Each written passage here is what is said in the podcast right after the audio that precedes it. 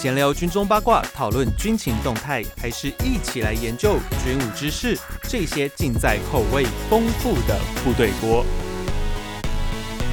欢迎回到每周三吃过的时间，这里是部队锅，我是联合报军事记者许巍。今天的来宾呢是中华战略前瞻研究协会的副研究员接仲，接仲老师你好，主持人好，各位听众大家好。接仲老师算是我们的老朋友了，所以当然老朋友来，我总是要帮他广告一下那个淡江站，谢谢谢谢，总是要帮他广告一下，谢谢主持人。今年好像推甄推甄过了，对不对？已经结束了。欸好像结束了，好像结束了，好，像结束了，没关系，没关系，我今年又错过了啊，没关系啦。不 过我们今天呢的吃锅主题啊，这个大陆有一句标语啊，叫“相机对准机场，人生走路牢房”啊，啊，真的，真的有这句，真的有这一句，真的，大陆真的有哦，真的有这一句，所以在我以为是你想的，不是，不是，不是我想的，这是大大陆机场旁边的一个标语哦。啊，当然有些军武迷最近就很流行这一句话，为什么？因为近期在立法院呢，朝野协商甚差的，诶，现在进入。二三读了吧？因为已经准备要二读，委员会委员会朝野协商过了，所以准备院会二读，准备院会二读了，叫做那个哎，可是院会二读之后就可以进复三读了吧？对，通常是这样，通常是这样啊。我觉得三读只有文字修正，对对，我觉得很快，就是叫军事演习训练与营区安全勤务条例条案哦，这名称有够长的哦，吵得沸沸扬扬哦。那其实哦，这个争议性哦最大的其实就一条，第六条哦，第六条规范行为呢，我们有被。一些朋友们呢，我就形容是，就 是根本就退回到戒严时期。我们今天就要讨论哦，这个全民国防啊与保密防谍之间哦哦，因为你知道吗，在军中近年讲求全民国防，都想说很多武器装备啊，让大家能够多了解啊，人军人的生活能够多了解。可是这时候突然说，哎，你这个什么都不要拍，这个不能拍，那个不能拍，什么都不能拍啊！你靠近进去，哎，你是不是要泄密？这个条文哦，第六条哦，它总共有四项哦哦，呃，很多人对他其实有蛮多的抱怨的。那除了这第六条之外呢，十三、十四、十五、十六条这四条，它罚则居然有四条哎，哇，写真多啊哈！不是单纯的那个三万到十五万哦，其实最高最高可以到三十万哦，甚至那个未经许可从事测量、录影、摄影、描绘、技术其他侦查行为，还可以处三年以下有期徒刑，是可以关你的哦。所以变成说，哎、这个。很精彩哦，而另外一个呢，是你所生的文字、图画、声音、影像、电磁记录器、附着物或其他物品啊，不问属于犯罪人行为与否，都可以没收。所以，变说你在现场拍的东西，哎、你相机可以被收走哦。哦，所以其实 很严格。非常严格。那等一下我们会在这法规里面，我们会做一个比较深入的一个探讨。而且这个条文我觉得蛮有趣的一点，因为通常我们在法律解释里面，我们会讲啊，做基本的文义解释哦，然后到最深最深层的有个叫法目的性解释。可是这一次的修法，我觉得很有趣的一点是，因为通常啊，我们在文义解释基本上一个法律就可以解释的差不多哦，到除非有些文字。之深呐、啊，深到大家可能不懂的时候，我们才会做所谓的法目的性解释。但这一次呢，我们可以看到国防部无时无刻都在做法目的性解释哦，所以变成说这个法到底是怎么立哦？我 差点忘记你是学法律系的，哎，不敢不敢不敢不敢当，差点忘记。从头，你知道我真的会有点担心哦，从一开始。努力的去释疑，会不会到最后变成是一个越描越黑的行为？我们常常会说真理越变越清嘛。但有时候你一直描一直描，会变成越描越黑哦。我觉得这可以观察一点的哦。所以今天老师，我们从最开始，其实很多人会纳闷一件事情是啊，不是就有要塞堡垒法啊，干嘛还要再立这个军事演习训练与营区安全勤务条例？哦，好长名称哦。那要塞堡垒法不是干净利落简单吗？为什么还要再立这个法？我个人是觉得国防部。就是想要把营区固定营区外的演训放进这个规范的范围，因为要塞堡垒地带法的要塞堡垒地带它是固定的，它是事先经过一定程序公告，它是所以它所规范的范围是很固定的，嗯嗯嗯，基本上是个固定设施，例如左营基地，对，固定设施。那国防部其实如果只是要考虑到营区的相关的管理，周营区周边要塞堡垒地带周边这种相关的安全维护管理化，是直接可以启动要塞堡垒地带法。是因为其实以往要塞堡垒地带地带法里面，就也有一些相关的禁止摄影、录影、测绘的相关的规定。那国防部这次舍要塞堡垒地带法不用，另外去递一个军事营区安全维护条例等等这个草案，我个人觉得啦，他就是想要把。规范的范围、适用的范围拉出营区之外，走出营区，可进入这个所谓的演习区是。进入的演习，因为演习区通常每次演习都是一个不特定范围，对对对，都是个不特定范围。所以，那你若用要塞堡垒地带法的话，你没有办法去规范这个部队走出营区外之后，在演习区里面周边的活动。嗯、所以，我觉得国防部就是想要把这个规范的范围从固定的要塞堡垒拉到以后可能。不特定临时划地的这种演训区或演习区，是是，所以才要比较大费周章的另立新法。哦，这真的是很复杂，因为其实，在那个 这一次的草案里面哦，它其实第六条里面有讲到说，那个这他所谓的那个演习区域，其实是依照全民防卫动员准备法第二十七条里面，这边我再帮大家念一下二十七条，全动法的二十七条，就是国防部依其法成立，还有依其他依法成立武装团队主管机关，为维持与验证，得于中华民国主权所及范围内设立永久或暂时性之演习区域，实施演习训练。哦，这是第一个，他讲到什么叫演习区域哈，我就请杰仲哥帮我们那个讲一下院版的草案好了，院版他是怎么说去定定说那个演习区域的部分。好，那个院版的话，就是它是在第三条里面先针对这个法条那做的用语做定义嘛。第三条，那第三，它军事营区，它就是除了传统的重要军事设施或军事机关之驻地之外，也包括经军事机关通知相关机关管制之军事演习或军事训练场域，与演习或训练期间视为军事营区。那在这边的话，那个在说明的部分，他又讲是说，呃，后段所谓军事演习或军事训练场域，只以训练或测验为目的而实施模拟作战行为之空间，如汉光演习、河口防护演习、海边登陆操演、战机训练及实弹射击场、射击目标区、危险区之场地及区域。委以军事机关于演习或训练前通报相关机关，包括主持人刚刚讲内政部警政署啊、交通部民用航空局、农业部渔业署等等，并由各机关依通报演习或训练范围。于演习或训练期间执行各项管制措施之场域为限。那这边除了包括演习之外，他还把训练放进来。对，所以其实这个范围其实就变得很大，欸、比部本的还扩张。等一下，到到底谁出的这 idea？这个这扩张很大，因为本来如果说你只限制在所谓发射击通告啊那一种，或是演习公告的、嗯、这种情况，我觉得我觉得那就还好。可是刚刚杰栋哥讲的已经是把平时训练的都画在里面。对啊，现在严格来讲，就是国防部甚至可以把那个特战部队那个五百公里那个，对啊，其实他甚至于依照这个海行军都可以算，他可以把他可以把这个单纯的一个行军的训练，或者是战备月部队在街上行军，他都可以把它依照这一法去公告给演习区或训练区。哇塞，哇，这个。这，这个其实很，其实就给国防部很大的。这其实很复杂，因为你知道，呃，我们先不讲滨海行军这一部分，因为其实包含像在古关，嗯，因为其实古关的特战训练中心，他们有很大一块的训场，其实是在公众区域里面。哦，包含他们后面那一块整块的山壁啊，包含像唐马丹山，我跟过的唐马丹山、八仙山，都是他们的训场。可这个训场其实一般人普遍我也是可以上去的。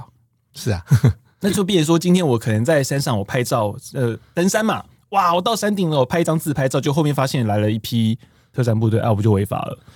所以现在就会有这个，现在就会有这个问题。那另外顺着这个刚刚提到有关的军事营区的定义，这边其实我我这边就会更抗胜的一点，就是在营外的这个部分。嗯，因为国防部的现在目前的条文感觉上这个程序很完备，国防部要先划定范围，经过相关主管机关公告之后，嗯嗯、那他公告这个范围就适用这个军事营区安全维护条例草案的相关的规定。但是我们必须要晓得的是，第一个，国防部的设计就是各单位所发布的设计通报，嗯、我看只有军事记者或军事迷会特别去看，去看，对，一般的民众更不晓得。对，除非还有一个例外，就是那个在恒春保利山那边的居民会看，或者是今天就是我也继续在海上，我相关的渔民，渔民会看，那个一定会看。对，但是今天你在演习区是在陆地的时候，比如说汉光演习，比如说你的战备月，对，你可能部队是在马路上行进，会在村落中行进。对，那你这个演习区的划定，坦白讲，一般的民众根本不会去看。啊对啊，像我在家附近，有时候半夜艾三就跑出来了，跟我的工作没有关系嘛。嗯、对，所以第一个民众不会去看，就是你公告归公告，第一个民众可能更不知道。嗯嗯。第二个，就算民众去看了，那个公所有的公告都是很一张很小的台湾岛，画一个方格，文言文啊，然后 然后呢会告诉你坐标。嘿，请问一般的民众看到这些坐标，他有什么感觉吗？我就直接问问大家听众，就是你去设导航的时候，假设我们今天出去玩，嗯、你是说那个某某路，或是像是啊，我要去儿童新乐园哦，你是这样子去设定你的目的地，还是设定北纬二十三点五度 二十五分三十二秒？对，所以有人这样设的、啊。就算民众真的看到是你的演习公告，嗯、他也没办法。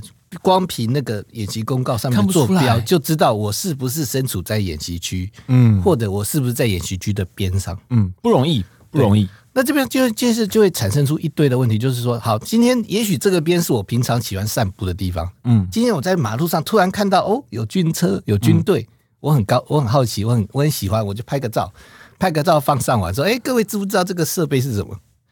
我可能就触法了，嗯，我可能就要，因为第一个国防部。不可能在大范围，比如说汉光演习，他不可能演习区外面去用黄线拉起来吧？嗯嗯嗯。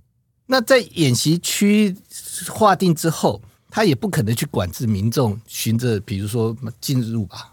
啊，对所以在这个过程当中，民众可能根本不知道我现在进入了演习区。而且，其实这样我们可以讲到一个很大的一个案例：战备道。对，战备到的时候，你看那块区域是很明确的哦，那已经是个很明确的区域哦。可是你要怎么限制大家不拍照？是啊，很难吧？对啊，对啊，嗯。那接这个就是说，民众在从事这个拍照的行为或摄影的行为的时候，他可能根本不知道他是在演习区内，对，或者是他虽然在演习区外，但是他可能不知道他所拍照的设备所处的位置是在演习区内，嗯嗯。那这个时候，他如果把这拍照又做了一个公告的话，那如果事后国防部看到了，国防部是可以依照这个法律去追究责任的。对啊，而且其实我现在想到那时候战备道一个蛮有趣的事情哦，因为我们刚刚不是讲到这个在演习就是希望大家不要拍，可是其实这就跟全民国防是有抵触到的一点哦，就是在战备道那时候，你可以看到很多的装备都放在高速公路的两旁哦。当然，连艾三都来了，艾三的雷达都来了。嗯，谁会把艾三雷达放在高速公路旁边啊？那其实摆明就是摆给民众看的。对，所以变成说它其实是国防教育的一环。那其实是 国防拍照就很奇怪。其实这个行为基本上它不是按照战术位置开始，它就是一个表演的一环。它就是表演啊，对。然后你表演又不能拍照，是开演唱会，也像演唱会也没有人不拍照啊。对啊。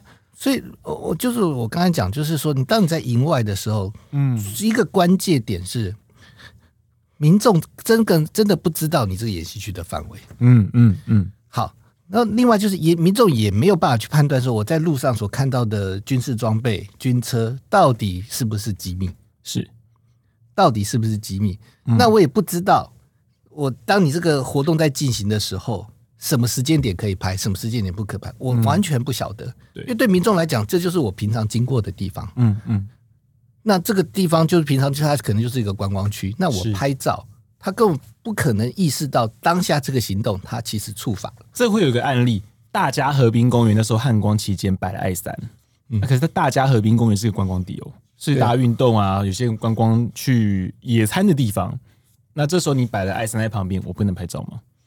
对啊，那现在依照国防部这个规定的话，嗯、就是如果他画了演习区，你把拍照又把它上网，嗯，那抱歉，国防部就可以来采取对你采取相关的法律行动。嗯，那我觉得这个东西会有最大的争议，就是呃，我觉得民国家可以透过法律去规范或者是处罚人民的行为，嗯，但是我觉得它有个基本原则是罪行法定嘛，是。那罪行法定的几个目的，第一个。他必须要让行为人知道某些行为确实是犯法，没错。比如说，今天我杀人，嗯、我偷东西，我抢东西，嗯，我不可能去主张说我不知道杀人违法，因为你必须要主观犯意啊。对，我不知道杀人违法，嗯、我不知道偷东西违法，我不知道抢劫违法，我不能这样主张嘛？是是。但是今天在国防部的这个规定里面，就会有一个很大的问题，就是当我做这个拍照动作的时候，我并不知道我其实已经处在一个违法的状态之下。嗯嗯。那这边衍生出第二个问题，那追究与否、违法与否，变成国防部的某个官员的事后认定，而且变成说就有点像球员兼裁判的概念。最主要就是说，他民国防部跟民众之间存在一个很很很强、很很巨大的资讯不对等。嗯。那国防部可以在事后凭着一个主观官员的认定，比如说他认为这个这个这个你这个拍到场景已经违法，他就可以做进行追究。是，那到最后就会变成是说啊，政府机关其实可以凭心证去决定我要不要去追究一个人。嗯，尤其以罚锾来说啊，行政法的话，对，变成说变成这样，所以我觉得这个本身其实已经有抵触到。所谓的罪行法定主义，虽然说国王不可能看不说我定的很清楚，但是在实务上，当你在营外演习的时候，民众可能是真的不晓得我这个行为已经已经已经抵触了法律了，因为营外的演习，它跟在机场边或者在基地旁边照相，我觉得是个不一样的场景的医院，因为机场也好，军营也好，它是固定范围，是我有围墙，嗯，所以。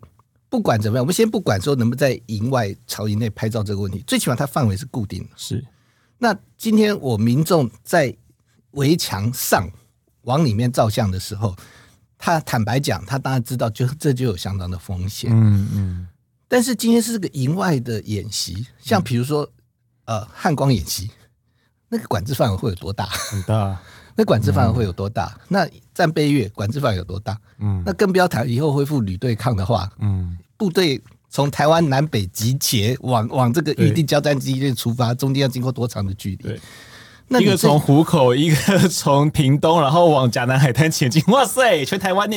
对啊，所以说，变当你的范围这么大的时候，你可能会让一大堆的民众在根本不知道我。我被我我这个行动是触法范围之下去做了这些动作，那国防部可以可以在事后凭着这些东西哦，透过这个承办人员的新政来决定追究与否。嗯，因为这边最重要是国防部不太可能去详细规范到哦，在营外里面什么场合是机密，什么场合不是机密，对，什么画面是机密，什么场合不是，什么设备是机密，什么设备不是机密。嗯嗯，国防部不可能做这么清楚的规范，就算你做这么清楚的规范，老百姓也记不得。嗯。所以在这种状况之下，变成你追究与否，完全靠国防部当事官员的心政了嘛？嗯，国防部可能一个长官认为说：“哎，你这个角度可能会泄露我们的战术位置。”嗯，那他就他就他他就认为说这个违法。可是今天另外一个官员来看说：“还还好啊，还好，周边没有可以识别的一个场景的地貌，他可能就认为没事。”就变成说，光是国防部自己官员认定，不同的官员的认可能都有不同的状况。是，所以这种状况下，你是置民众在一个非常容易就触法的一个范围。嗯、那但是民众在做这些事情，他是没有主观翻译的。嗯，嗯，他甚至没办法判断，国防部并没有提供一个合理的资讯，让民众判断是说，哎，那我现在身处的这个地方是不是呃敏感区？嗯，我现在看到的这个国军的画面。啊，国军在行军的画面是不是违法？嗯，我在路上看到一个军车，我拍照是不是违法？民众更无从判断了。嗯，那你干脆直接规定，只营外国军一律不得照相，不就结了吗？嗯、就全民一起装 MDN，。对啊，你到最后你干脆还不如干脆规定说，营外国军一律不得照相。呃，可是这样我会有两个两个问题，我先从第一个啦，因为其实我们现在的兵力，因为毕竟台湾比较小。那你固定的营区，然后固定的阵地，其实对于我们抵御现在外来的威胁是不够的，所以，比如说我们现在的武器基本上都朝向所谓机动化前进哦。那像机动的飞弹、机动的雷达哦，这个都是算比较敏感的一个装备。可是，如果他今天进行机动放列的时候，那尤其他的战术位置基本上，哎，虽然说很多，但毕竟它有限啊，因为毕竟台湾就那么小。那假设说以我家附近新店那边的营区哦，爱三放出来，其实就几个固定的位置能做嘛。那像你看南港的，基本上看都是去大佳河滨公园啊，我从没看过他们去什么别的地方哦。所以，变成说这些在机动放列的时候，它其实是有一定的敏感性。可是要怎么样的去在这方面哦，全民国防或者说是在保密防谍这一块，他应该要怎么做才不会说触到这条红线？坦白讲，你如果要用军事营区安全维护条例去保护这些飞弹的机动位置，我坦不下来，你也达不到目的。嗯，第一个卫星怎么办？嗯，中共的卫星你管得了它吗？嗯，第二个，受过训练的人员一定要靠得很近才能拍照，才能测绘记录嘛？嗯，今天我在附近一个高楼上，我在自己家里面，我只要角度对，我用高倍望远镜，我可不可以做相关的事情？嗯，所以这边就谈到这个法，我觉得另外更大的问题就是这个法面，它其实。规范了很多东西，是那包括其中，其实第一个就是强化对，比如说民用无人机的管理的授权，嗯嗯、对营区卫兵执行勤务的授权，嗯，的法律授权。嗯、那还有就是呃，针对就是对营区进行相关的资讯干扰跟攻击的一些处理跟授权，这些东西我觉得是 OK 的，是无可厚非的。嗯，但是呢，在整个。条例草案面，它还是透露。我觉得目前我们在做全民国防也好，或者是国防部面，有些官员对于那种威胁的场景还是很落伍的一个问题。嗯嗯，对，你说他今天这个军事营区关于所谓的摄影的很多的规定，他其实基本上就是认为是说，只要有摄影行为，就会对军事机密造成危害啊。那是一个非常传统的一个观念，就是反正只要是军事活动、军事营区，应该就是不能摄。反正拍照就违法了。对，他还是有这种强烈的这种、这种、这种、这种、这种、这种心态存在。嗯，但是我我必须说啦，你到最后就是你对付了一堆民众，嗯，但是并没有办法真正的去防止所谓的呃计划性的。这种情报收集行为啊，是，是你基本上是防了，你只就是防了一堆民众，你就是处罚了一堆民众。防君子不防小人呀。对，就是因为因为坦白讲，我们其实看很多国家的做法，包括对营区，我们刚才谈了很多营区外，我们现在跟看营区对机场来讲好了。嗯嗯嗯。真正的关键不应该是说你如何去限制民众拍照，更重要是你要把你的观念上升到，就是说，比如说我的机场或基地里面，我。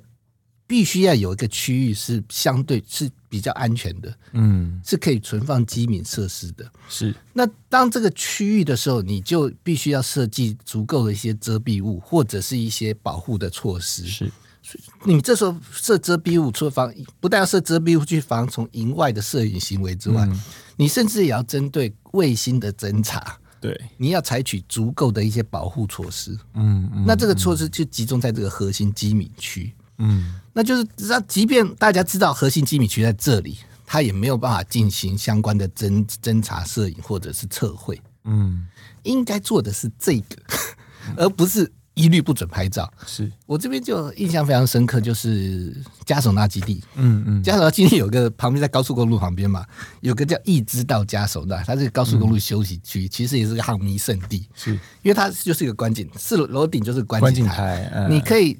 那关起来几乎是跟它的跑道是平行的，嗯，哦，那视野很好呢，视野非常好。我有一年去的时候，嗯、那时候运气特别好。本来我只跟那个我们那时候是租个车嘛，我说我们大概停三十分钟，嗯、最后停了一个半小时，因为刚好碰到不可能是当地美军在做，可能有过过几天可能可有个大型的活动，嗯、他们在做预演，所以就不但看到一批批的战机低空冲场之后再紧急拉起，哇，不但有战机也有运输机，哦然后他就做了好几次，那后来甚至 F 二十二都出来了。哇塞！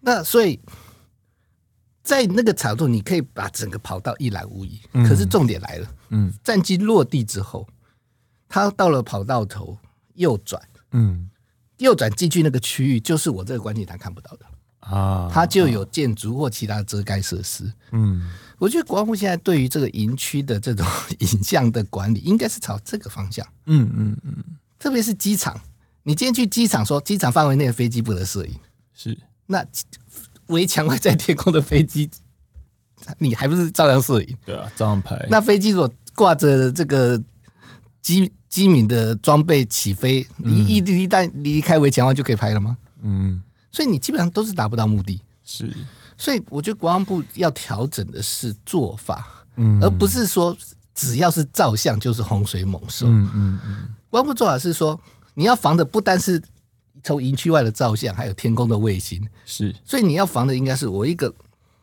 机敏区域，我就做好各种的防护，嗯，让你无论是从营外拍，从卫星拍，都不见得能够都不能够清楚的拍摄，这个才是关键哦。可是，在台湾这方面，我觉得真的有一点困难。我先举，就刚刚基隆老师举的假手纳，那我这边举我之前去新加坡的一个例子，因为那个巴莱版那边，它也跑道也蛮有趣的，就是整条其实我看得很清楚，但是当它飞机降落之后，的确转进去，它就是一个一大丛的树。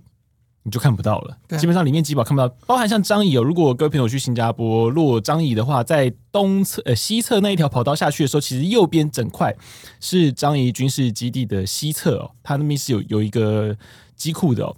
那其实一道门进去之后，哦，你看你只能看得到滑行道口的那一道门，进去之后你也什么都看不到，你可能看到一点点洞啊，但是基本上你什么都看不到了。所以，变成说他们在设计上。有这样的设计，而我觉得台湾是不是缺建筑师啊？我们说设计师这边有点缺乏哦。而且坦白讲，你说真的都怕拍照，你就真的在机敏区，你就你就盖个遮蔽物就好，这也不难啊。对，因为其实像新竹基地就比较特别，因为新竹基地在东侧滑行道那边的几个机库堡，它的地面是有迷彩的哦，所以变说你卫星征兆的时候真的是不清楚。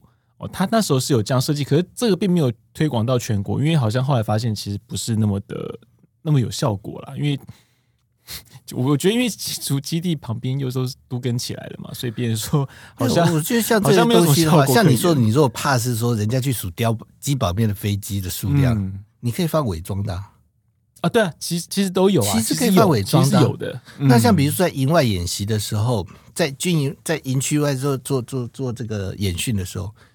我觉得你如果真的觉得有机敏的装备，那该伪装就该就伪装，该遮蔽就遮蔽。嗯，现在我们常常在，其实我一直觉得我们在战备月号或者汉光演习号，地面部队常常在行在运动到这个战术地点的过程当中，乃至于在战术地点附近就位的时候，嗯，其实地面部队都的车辆或者部队本身都没有任何的伪装，嗯。那如果你从演习系统作战的角度来讲，他根本就是假想我们有空，不但有空优，然后敌人也没有无人机。是是，所以坦白讲说，当你如果真的做到演习视同作战的话，那你这些军车应该要。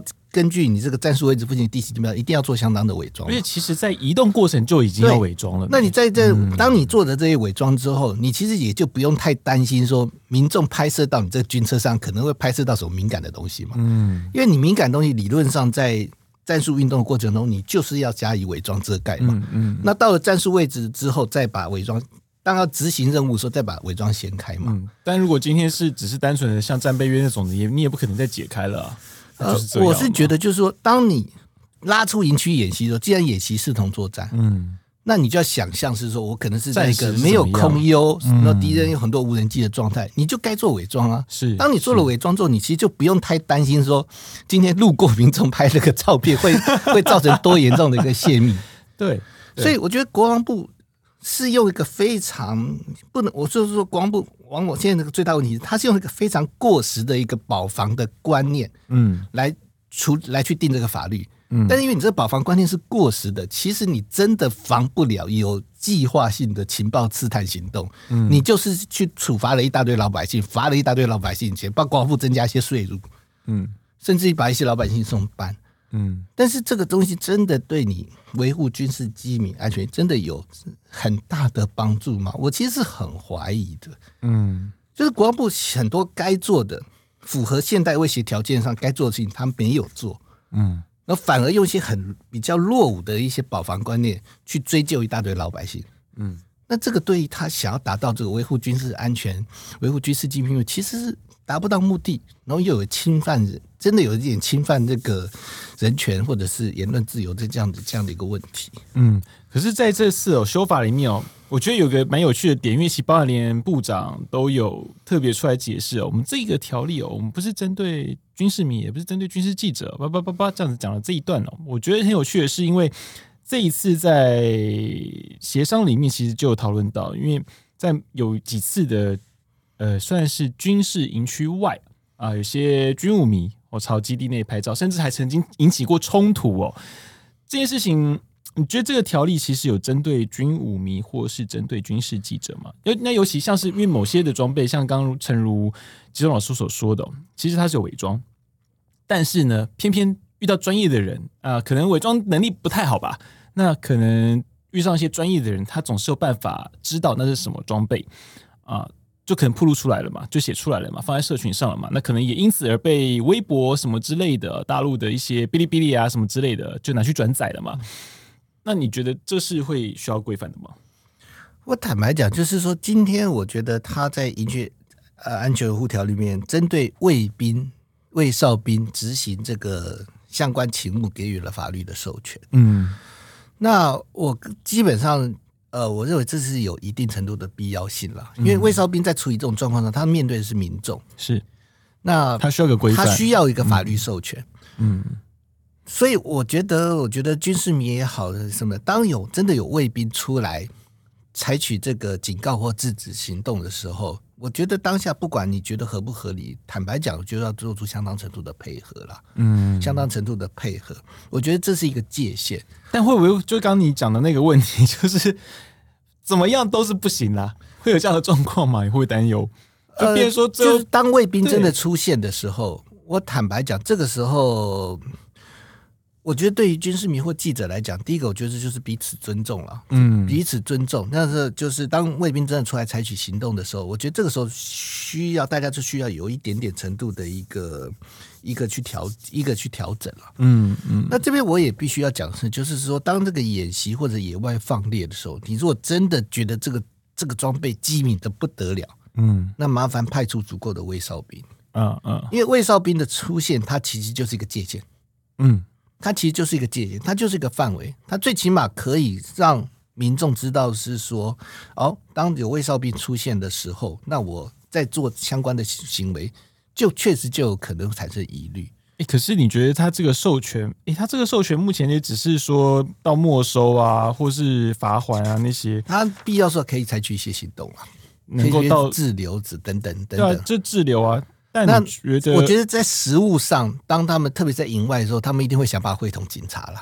嗯嗯，一定会想办法会同警察。可是像以国外来说，以美国来说了，像五十一区那些地方，他会直接说是那个嘞，可以致致命的火力，哎。你觉得是我们可以到这种程度吗？他这边的条文是说，当他如果采取一些民众采取攻击行动的时候，嗯嗯、让这个卫兵的生命遭到威胁的时候，他才可以采用器械了。啊啊，对，就是他其实对于卫兵如何采取行动相关，他有做一些法律的授权。嗯、那这个部分，我个人觉得是呃。也算是有必要啦，嗯，就是当卫兵要处理这个比较脱序的行为的时候，他需要个法律授权。嗯、但是我相信在实际执行的时候，特别在营外演习部分，他们一定还是会想办法会同警察。嗯，但是我是觉得是说，当你在野外放猎的时候，真的机密的装备，你就派马上就派出卫哨兵，拉出一定的距离，隐蔽要够。对，你除了做隐蔽，在拉派出卫哨兵，拉出一定的距离，因为卫哨兵的出现就是一个。就就这是一个指标嘛，是。那当魏少兵上面去劝阻的时候，我觉得相关的军事迷，我觉得也必须要，呃，要要要要有所配合。尽管你可能觉得不公平了，但是我觉得也还是必须要有所配合啦。嗯、我觉得这是有时候彼此间互相的一个默契。是，像今年海光 演习在那个巴黎的操演，嗯，那我们因为没有。不能够受邀进入那个摄影台嘛，所以我们大家就在外面打野玩。嗯、那打野玩过程当中，当我们靠近到一定距离的时候，负责警戒的卫哨的卫哨人员告诉我们说：“哎，这边不能再靠近了。”嗯，那我们通常都会配合退出。是是，其他都会。其实我觉得绝大多数的军事迷应该都会，嗯、就是当卫哨兵出现，而且提出一些警示，我觉得相信绝大多数的摄影记者或者是军事迷，大概都会做相当的配合。嗯。所以我觉得在这种状况之下，你如果真的觉得野外演习放电的东西真的很机敏，除了做好相关的掩蔽隐蔽之外，就派出卫哨兵。嗯，因为让你必须你在执行这法律的时候，我觉得这个最清楚、最根本的问题是你必须让民众知道，我在这个地点做的这个行为是触法的，是你不能让民众不晓得，然后事后再凭国防部官员的新政 来去做追究。我觉得这个问题最大的、嗯、最大的问题在这里。对，可是我还有一个点哦，因为其实在这一次的法律里面有个蛮有趣的一个地方哦，因为其实这个在我们常年的采访里面，其实不少不难遇到啦，就所谓的。集会游行，因为其实这个以恒春保利山来说啦，啊，像这次呃，我今年和去年的神功和神鹰啊，神功啦，主要是神功为主哦，因为神功的噪音是比较大的哦，呃，居民常会有一些游行抗议的一些活动，往往都会有。可是这个法律这样一规范，会变成以后就不能了。坦白讲哦，我是 这比集会游行法还严呢。我我我基本上是真的觉得说，国防部有时候真的是。太过操心这些问题了，嗯，太过操心这些问题，你因此去限制民众的集会性，我觉得，但他要写禁止足以危害军事安全。可是有些像那问题是你禁止足以危害军事安全，你要怎么样去定义？对，因为你看像那一次，他们就是沙滩车，沙滩车直接挡在那个路口啊。对，像那个以保利山来说，大家就是在门口那边拉布条啊，对吧？对啊，就是你最主要是他那边有太多不确定性的概念，对，就给了什么叫危害军事安全，给了给了行政部门就很大的诠释空间。嗯，这个东西我我不认为你透过执法或者是一些办法，你能够嗯能够真的定得清楚。对啊，不确定法律概念，你真的能够定得清楚。嗯，所以这就是我觉得最大这边比较大的问题在这里。嗯，这比较大的问题真的在这里。就是你会让民众在完全不知情的状况之下就处罚处罚，对，处罚，然后是否追究取决于行政官员的行政。嗯，我觉得这个这个是。我认为最不妥当的地方，嗯，因为这一次修法，感觉他们似乎啦有觉得说这次是一次修好修满。不过在这之前哦，因为重点是你修好修满，你要对所谓的有计划性的刺探行动，你基本上还是起不了多大的作用。对，不过说到这个点哦，说到刺探啊和这种修好修满啊，其实我们今天其实我们要听一下不同立场啦，因为那时候在黑熊学院，因为。毕竟跟全民国防有相关嘛，哦，所以变成以民防诉求民防的沈伯洋沈老师呢，以后以后是省委员了，对，以后省委员，他的安全名单，因为他是不分区第二名，我基本上他已经是下一届立委了啦，所以我们就 听一下，因为那时候在他们黑熊黑熊学院的活动里面，我曾经有问过他对于这次修法的立场哦，我们听一下沈老师他是怎么样去觉得这次修法是否足够啊？是。是对的一个方向，我们听一下他讲法哦。这个简单来讲，就是我们现在先不要论说能不能够拍照那么简单的事情，包含我们现在的手机，只要有一定的后门，都有很有可能在你，譬如说玩游戏啊等等之类的时候，你的手机就被迫去搜集现在你四周的资讯。所以光是我们人在附近行走，都是可能会有危险的。以现在的资讯安全的状况来讲，所以我觉得修法的一个方向应该是说，第一个先让大家明了到，光是。当然，你拍照啊、地点的透露啊、什么等等之类的，你会有过多的情报外流出去，然后会形成我们国家安全的威胁，这是第一步。但光是有这一步一定是不够的，还有更多步，就是大家必须要理解到中国怎么在台湾接收各式各样跟安全相关的资讯，而这个资讯有可能甚至是可能透过娱乐的，甚至可能透过手机的 App 来达成。那要全民都对这件事情认知，是需要非常漫长的社会运动。但我觉得这也是黑熊学院非常重要的一个任务。所以目前修法，你觉得这样是不够的吗？呃，应该说他他他要需要修的层面实在是太多了。那只是说你要说服民众一开始要把它冲到一百分，其实是非常困难的。所以我们只能先从最简单的地方先告诉大家，譬如说你拍照是危险的，你泄露 GPS 的定位是危险的，先从这边做起。OK，好，所以，哎，我我刚刚就开个玩笑嘛，我们是不是大家全部都转 NDN？我我真的觉得是说，如果依照沈沈，其实他某些地方没有讲错啊。依照沈教授的讲法的话，我不知道我是不是会错意哈。嗯，我听起来就是说，国防部是不是应该在家，连在演习区附近都不可以带手机，直接放养鸡场，直接不带手机。我我我其实我真的会觉得啦，嗯，就是国防部如果这么担心的话，第一个你自己。该做的隐蔽、掩蔽、保护措施，你麻烦自己先做好，特别是在营外演习的时候。嗯，你这个先做好。那你若真的觉得某些区域呃连电磁讯号都不能有，那麻烦你就做做好相关的准备。是是，应该是这个方向比较对啦，因为否则如果这样无限推广下去，那干脆我觉得以后条文就是两条就好了。嗯、第一个，任何国军的影像未经许可不得公布。嗯。第二个。国军营区范围多少范围之内，或者演习多少范围之内，未经许可不得带手机。你干脆就定这两条好了。其实最简单是不要 不要有基地台就好了。我要清玄岗我都没讯号，你知道吗？对，就是说你如果要把这个安全推广到这么极致的范围，那就两个条文嘛：未经许可不得公布，嗯，不得公布影像；是未经许可在一定范围内，未经许可不得带手机。问题是做得到吗？做不到，而且做到。还是回到那句老话，嗯，你即将做到这样的程度，对于那种计划性的情报收集行为，嗯，你防你还是防不了啊，你还是堵不了，嗯，你堵得了地上的手机，你堵得了天空的卫星吗？啊 哈哈哈！可是你看啊，像这样子把条文修的这么如此的，呃，我我说它完整啊，哈，你会不会觉得说，其实到最后，你看像这种如此，我们刚刚前面也有说，他其实基本上有点防君子不防小人哦。会不会你看你修这么多，然后到时候以后大家都要去执法？你看魏少要去执法，会不会变成到最后光判断这些事情，就会让他自己绑手绑脚？行政部门应该不会绑手绑脚啊，因为不会觉得搞东搞西，行政部门走法律程序，他们应该不会太太担心吧？我觉得基层会受不了吧？基层受不了，那是基层啊。哦，那是基层，所以的是基层嘛，死也不是死我自己，是不是？没有，我我我真的是觉得啦，就是是说这些经你说这些营区安全、军事营区安全护条例的草案，嗯、有很多部分我觉得是确实有必要的。嗯，但是牵涉到有关这个摄影的问题，特别是营区外摄影的问题，我真的觉得里面的很多的地方值得商榷。嗯。那不但是因为他的标准太不明确，嗯，国防部自以为标准很明确，但是其实那个标准，比如说那个演习区范围，对于民众来讲，那根本是天天书嘛，看不出来，对他们不会知道。那民众如此，嗯、那参与演习的官兵，还有主持感执行卫哨勤务的官兵，更难啊。嗯，他可能觉得他依法在执行勤务。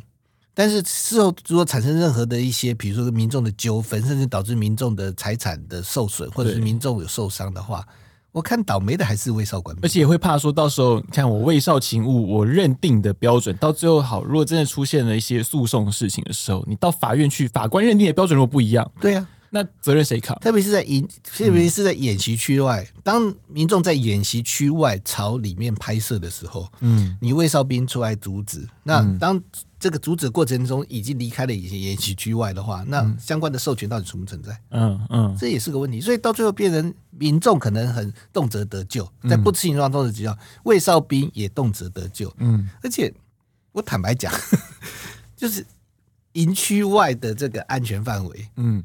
天空呢？哎呀，当这个直升机、战机、无人机在这个野区区上空的时候，我在地面上，我就算知道地面上野区区的范围，空中的飞机，我能够确定它的野区区内或野区区外吗？这很难啊。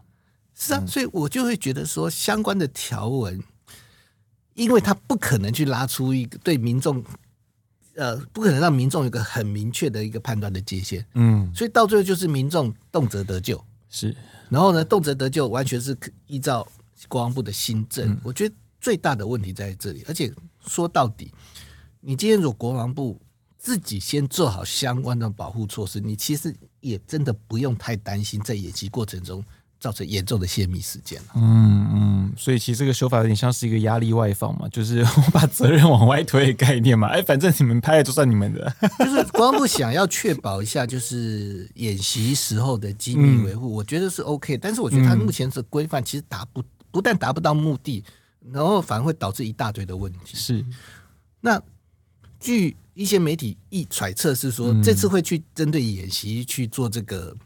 管制，嗯，部分原因是可能是在汉高演习当中有太多的外籍人士曝光。啊，对，对，因为班小弟我都有拍到，但是我就必须说了，如果国防部真的担心，那麻烦请那些外籍人士在进入演习范围的时候，嗯、第一个穿我们穿迷彩戴钢盔，嗯，因为按照相关的规定，进入演习区的时候不就应该穿迷彩戴钢盔吗？对啊，为了他自己的安全，嗯，那你今天让这个外籍人士穿着便服，戴着很帅的雷朋太阳眼镜，嗯然后周围一堆穿迷彩服的人围着他，嗯，这个要要不引太人注意都明显了啊难吧？对啊，太明显了。所以，如果国防部真的担心这个事情的话，就麻烦你就要求、嗯敦请、促请这些友好的外籍人士进入演习区的时候，按照规定穿迷彩服。嗯，他穿自己迷彩服也关系，反正距离一拉远了也看不清楚，是，然后戴钢盔，嗯嗯，那就不会这么明显了嘛。对，对，如果光复真的是担心这个